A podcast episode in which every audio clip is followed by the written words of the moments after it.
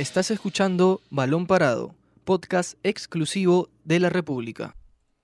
Hola amigos, bienvenidos a esta nueva edición de Balón Parado. Mi nombre es Luis Imaña. Mi nombre es Ángelo Torres. Y yo, Diego Sanata, y hoy estamos de fiesta. ¿Por qué? Porque cumplimos 100 programas en las redes sociales de Balón Parado. Muchachos, felicitaciones para ustedes y para toda la producción también por llegar a esta importante cifra. Así es, a los 100 programas, ¿no? Hemos empezado el 19 de febrero, justo con el inicio del campeonato, y llegamos a 100 programas. Parece ¿no? que hubiera sido ayer. Sí, Sí, eso sí, ¿no? Parece poco tiempo, ¿no? Parece poco volando. tiempo, pero la verdad es que ha sido un esfuerzo de bastante gente, ¿no? De la gente de producción, de los chicos también, todos los todos nuestros compañeros que han pasado por el programa y ahora llegamos a 100 episodios y que sean muchísimos más, ¿no? Sí, esa es la idea. Esa es la idea, que sean muchos más y que nosotros y el proyecto también siga, siga creciendo y siga para adelante. Ahora, muchachos, ¿qué, qué les parece? Porque tenemos por ahí unos saluditos especiales justamente por, por llegar a los 100 programas. ¿ah? Que creo Así- que De que algunas figuritas ahí del, del fútbol peruano. hay que compartir con nuestros oyentes. Así es, aquí van. Hola, ¿cómo están? Soy Juan Carlos Oblitas, director deportivo de la Federación Peruana de Fútbol. Y le mando un saludo a Balón Parado por sus 100 episodios. Espero que sean muchos más. Abrazo para todos. Hola, ¿qué tal? Les habla su amigo Steven Rivadeneira y quiero enviar un saludo y felicitar al programa Balón Parado por cumplir 100 programas. Espero les vaya muy bien y aún más que vengan muchos éxitos. Un fuerte abrazo, cuídense mucho y muchas bendiciones.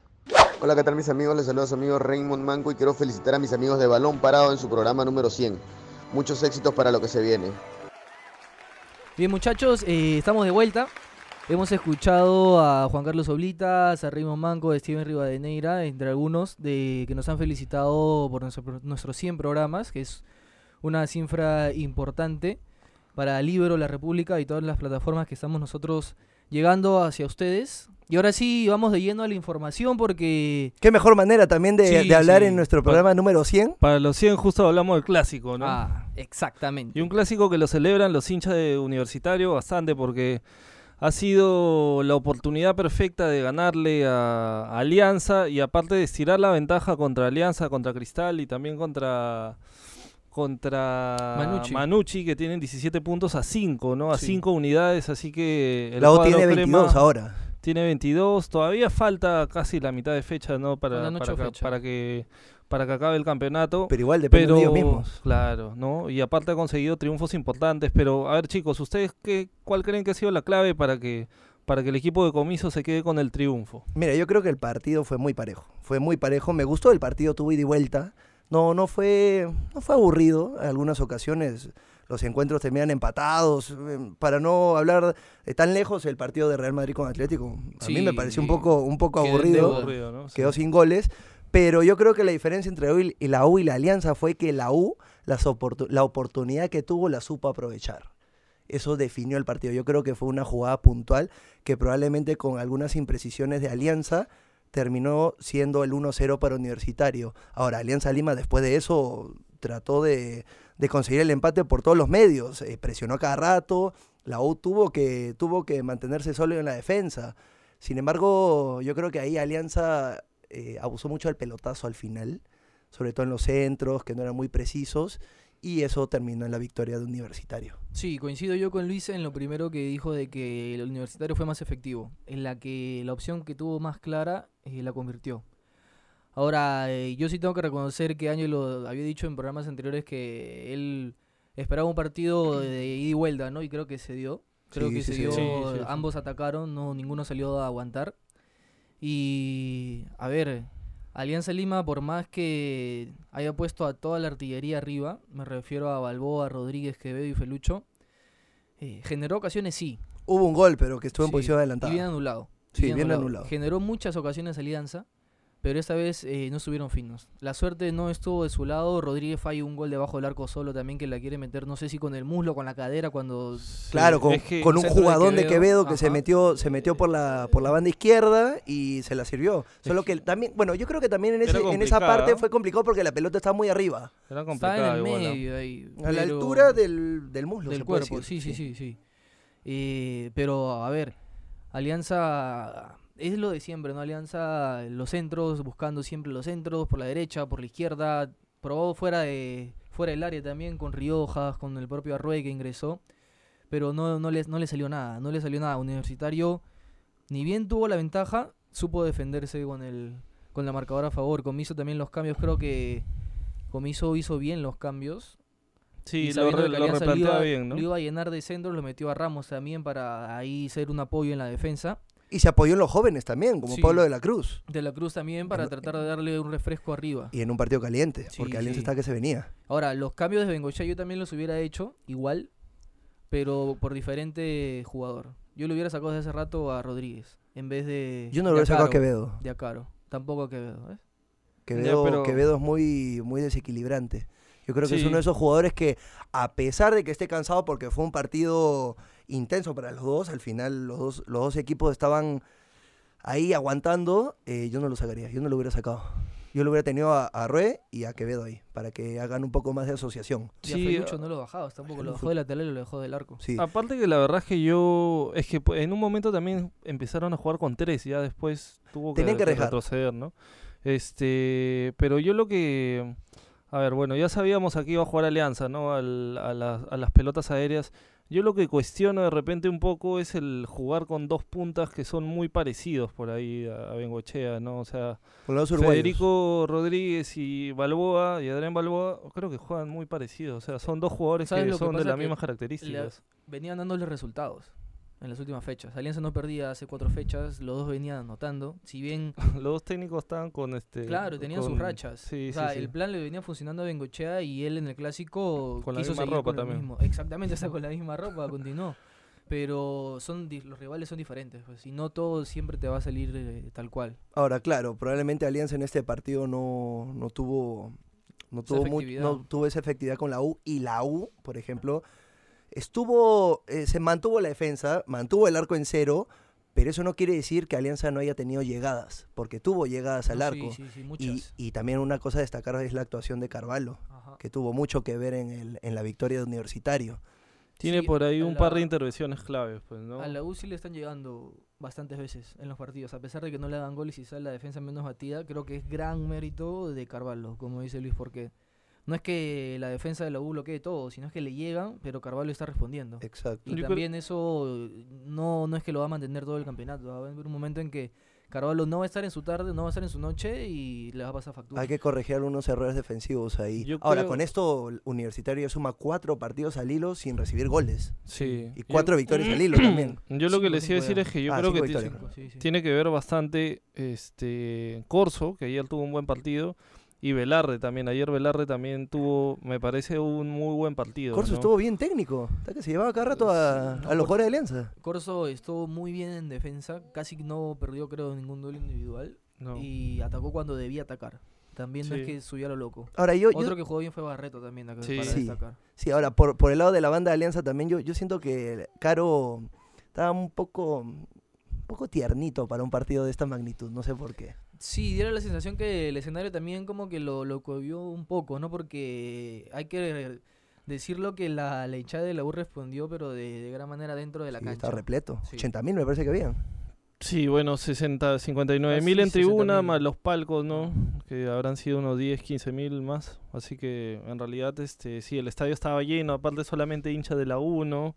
Que de todas maneras igual te presiona un poco, ¿no? Para la U igual fue importante el, el apoyo. Yo creo que como dicen, Comiso aprovecha el gol, que bueno, a ver, el gol fue en 6 segundos, ¿ah? Porque entre, en Muy 6 rápido. segundos fue el El lateral. La corrida de Jover, el, el remate, el rebote de Galese y la viveza de Quintero, Quintero. para ganarle a Caro y a Riojas, que ahí se quedaron un poquito dormidos. ¿no? Ahora, yo creo que Galese pudo haber hecho algo más con respecto a ese, a ese disparo, porque su rebote quedó en los pies de, de Quintero. Pero era, era difícil, la pelota del segundo Sí. palo abajo. ah. O sea, Sí. eh, todos los arqueros siempre hacen esa. O sea, la- Sí. se tiran y la, la paran con una mano, pero no la van a contener por la fuerza del disparo. Sino Claro. que dejan un pequeño rebote. Y es ahí que el defensa entra Y y tiene que botarla, pues, botarla un zapatazo, ¿me entiendes? Pero ahí Riojas y Caro se quedaron, pero parecía que jugaban encantados, que se quedaron parados. Sí, se quedaron los dos parados. Y, ahí para mí es más viveza y de Quintero.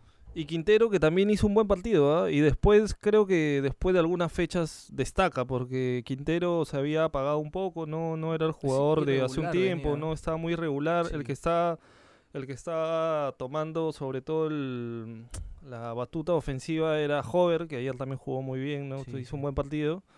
Pero, pero Quintero se le esperaba un partido así, ¿no? Y apareció en el clásico justo en un partido clave que, que para la U para alejarse un poco de, en el liderato, ¿no? Desde el principio estaba muy peligroso Quintero. Era el que más daño generaba, por lo menos en el primer tiempo. Y ya con el gol coronó una, una gran actuación. Sí, él estuvo siempre por las bandas, buscando el uno contra uno y aprovechando su velocidad, que creo que el- los defensas y los volantes de Alianza no son tan rápidos que digamos, sobre todo ahí en el medio con, con Cruzado, y hizo de las suyas, hizo de las suyas. Sin duda para mí después de Hover él fue uno de los del podio junto a Carvalho, ¿no? En el, en el esquema universitario. Guarderas estuvo muy emotivo después del partido. Sí, se, Sí, casi se se pone a llorar. sí. Lágrimas de felicidad, obviamente. Sí, sí. Lo que les iba a preguntar era cómo vieron a Joel Alarcón, el árbitro. A ver, los dos técnicos tuvieron después del partido este, buenos comentarios sobre Alarcón, pero Todavía no hemos hablado igual, un, pequeño pero igual ahí. queda la sensación de que eh, bueno, queda la sensación, no, no, sino que, Es que no me parece que es, pe- que es, pe- Ah, que es es más, penal. es más ¿no? un O hecho que una sensación. Ay, lo tienes que decirlo nada más. que es penal de Corso, ¿no? ganó. Contra Rodríguez, ¿no? O sea, lo se olvida la se, se olvida la pelota y lo cubre. Y el árbitro lo vio, ¿ah? y el de atrás también Y- el del largo. Y la idea de tener seis Claro, árbitros era para eso, para evitar ese los tipo de errores. ¿no? Sí, y bueno, ese, ese, o sea, si cobras penal, obviamente cambia todo el partido, ¿no? Porque pues, ver, de penal hay altas probabilidades de que sea gol. Pero Y- un penal es un penal. pues. Si Por es eso, penal, por tiene eso. que cobrar penal. Por eso. Y, y no sé, yo creo que Alarcón ahí sí. Yo creo que fuera de. O sea, es imposible de repente sacar el- el- esta jugada polémica. Pero después creo que la actitud que tuvo o cómo lo manejó en, el- en cuestión de, de darle fluidez al juego, sobre todo, ¿no? Porque los clásicos a veces son muy trabados y se- la gente se tira, ¿no? Los jugadores se tiran o buscan faltas. Y en este caso el juego fue fluido también por Alarcón. El, el juego fue muy fluido, como lo habíamos dicho antes, se fue de ida y vuelta, fue intenso, fue emocionante, pero aunque haya cometido un solo error, fue un error que probablemente ha determinado todo el, el transcurso del partido. Entonces no se puede dejar de lado eso. No, sí. Además, ¿cuál habrá sido la interpretación del Arcón para considerar que no era un penal? ¿Sabes lo que yo creo? Que él Que le necesitaba ver algo, una, una acción más, más estrepitosa o que la caída sea mucho mayor eh, de lo que pasó. Porque si bien es cierto que lo abraza y lo tiene, no lo deja moverse y de ahí se tira, que igualmente es penal. Pues tendría que ser más un Este, golpe que otra cosa. Claro, él para, para mí en su mente le ha pensado de que no, no ha sido tan evidente, ¿no? Que fácil ha tenido que ser algo más, más, más, más aparatoso. Un impacto, Y algo. Sí, creo que por eso no lo ha cobrado, que hace mal igual, hace mal. eh, y a- pero a ver, acá tengo unas declaraciones de él que brindó ayer en, en Fox Sport Radio. Dijo tal cual, así se deja jugar un clásico sobre- con respecto a la fluidez de las acciones. Polémicas siempre van a haber, señaló, por la respecto a la jugada de, de Federico Rodríguez con Corso. O sea, Sí, hay, polémicas y polémicas, ese es el problema. Sí, ese- esa es la cuestión. ¿no? O sea, hay que reconocer que en general él cumplió un buen papel, le dio mucho, mucho juego al, al clásico, casi no estuvo parado, a pesar de que hubo fricción. No se llegó tampoco a, a la agresión. No pero- expulsiones tampoco. Sí, y solamente dos amarillas, si no me equivoco, en todo el partido.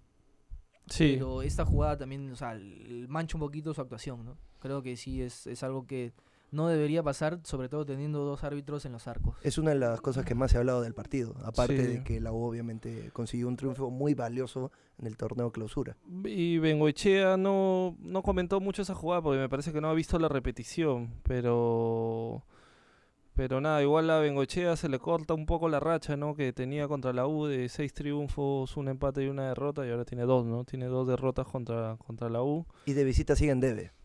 Y de visita Sí, sigue, sigue en debe, ¿no? Solo ganó un partido de cinco. Sí, sigue en deuda, sigue en deuda Bengoechea.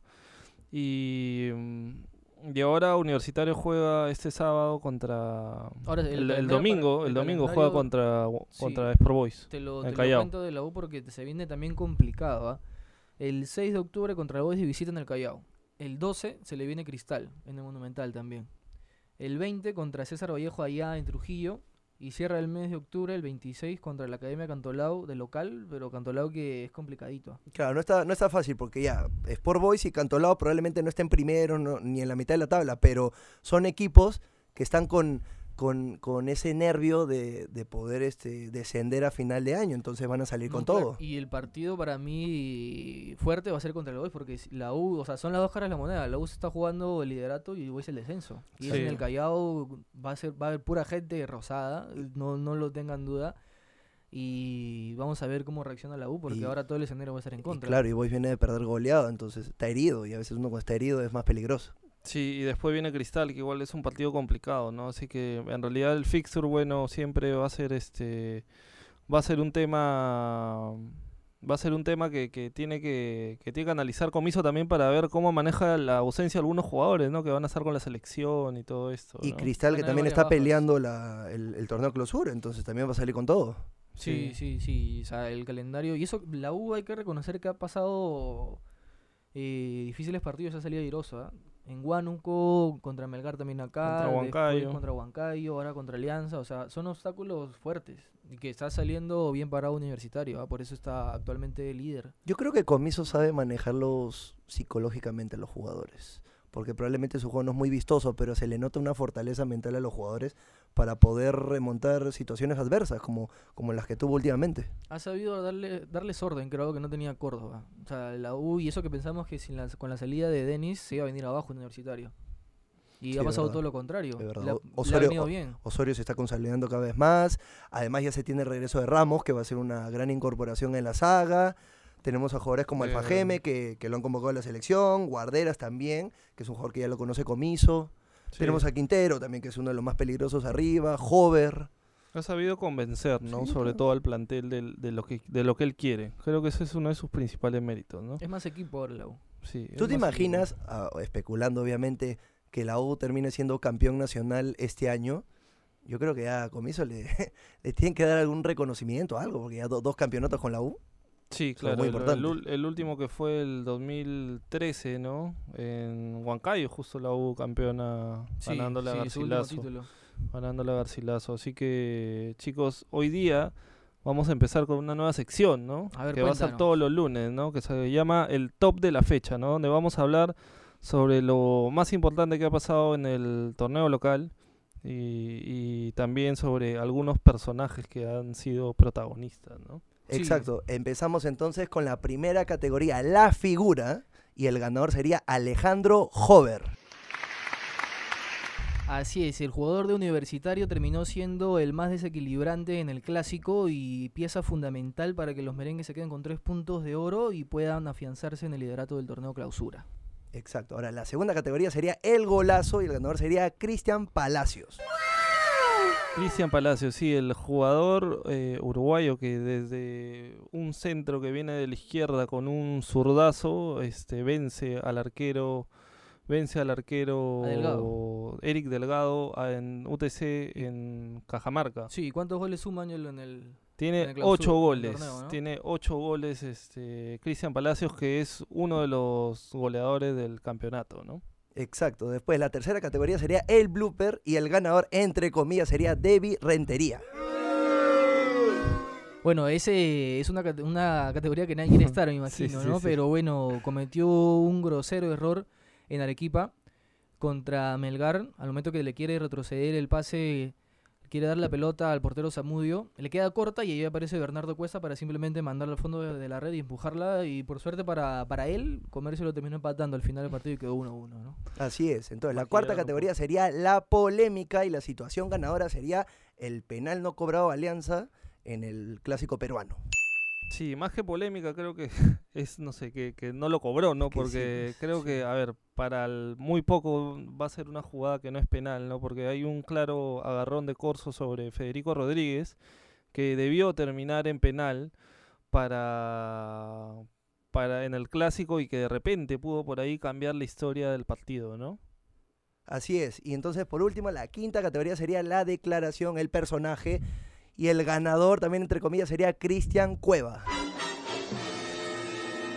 Sí, el jugador peruano que lamentablemente no le está pasando nada bien en Brasil y hace unos días se hizo público y viral un video de él que sale peleándose prácticamente con un aficionado brasileño, ¿no? Que él acusó que lo habían agredido verbalmente y después le tiraron una botella, Sí. pero igualmente no es este manera de reaccionar, creo, ¿no? Y ahora el Santos ya lo ha separado del club. Es una figura pública, él no puede reaccionar así. Sí, sí. Por eso su declaración no. Están, Yo creo que no está, no está muy sustentada. están viendo cómo se resuelve su situación, pero igual sigue en, las, eh, sigue en la lista de convocados de la selección peruana. Ahora, después de eso, ¿ustedes creen que lo convoquen Yo, para creo- Chile, yo, creo que, Colombia en- Chile? yo creo que en noviembre no va a estar en la lista. Yo tampoco. Y espero que sea así. Es que tiene que ser un castigo ejemplar. Si, yo creo que si lo convoca estaría dando un, un mal mensaje Yo- a todos los demás. Exacto, ¿no? yo creo que más que todo es ese, ¿no? Porque es el mensaje, todos los, el resto de jugadores tienen una línea de conducta dentro y fuera de la cancha y si lo dejas hacer a uno lo que más o menos, o sea, que no cumpla con esas reglas o que no siga esos lineamientos, hay un mal precedente. Exacto, no hay que malentender las cosas. Cristian Juárez probablemente uno de los más talentosos de la selección peruana, uno de los más desequilibrantes, fue un factor, fue una pieza muy importante para la Sí, clasificación de Perú. Pero no solo te puedes valer por el talento futbolístico, tienes que también ser disciplinado Conducta. y dejar una buena imagen. Sí, Sí, Exacto. sí, co- coincidimos plenamente en eso. Y igualmente vamos a, a seguir informando. Y esto ha sido la, la sección del top de la fecha. Que como dijo Ángelo, la vamos a tener todos los lunes, todo, todas las semanas, ¿no? Para empezar muy bien la semana y con una manera un poco pintoresca. ¿no? Así es. Bueno, Sí. muchachos, eh, nosotros ya estamos llegando al final de esta edición súper especial de Balón Parado por nuestros 100 programas eh, al aire. Y vamos a seguir informándoles siempre con la información veraz y precisa, ¿no? Que es lo que tratamos siempre de hacer nosotros aquí. Y se viene la Champions después. Sí, viene también. Mañana la Champions, mañana hay un Boca River también, ¿ah? Copa Está- Libertadores. Está bien que- bonito el martes. así que va a estar simpático el martes, ¿no? Así es, yo soy Diego Sanata. Mi nombre es Ángelo Torres. Yo soy Luis Imaña y nos vemos en la próxima edición. Esto fue Balón Parado, podcast exclusivo de la República.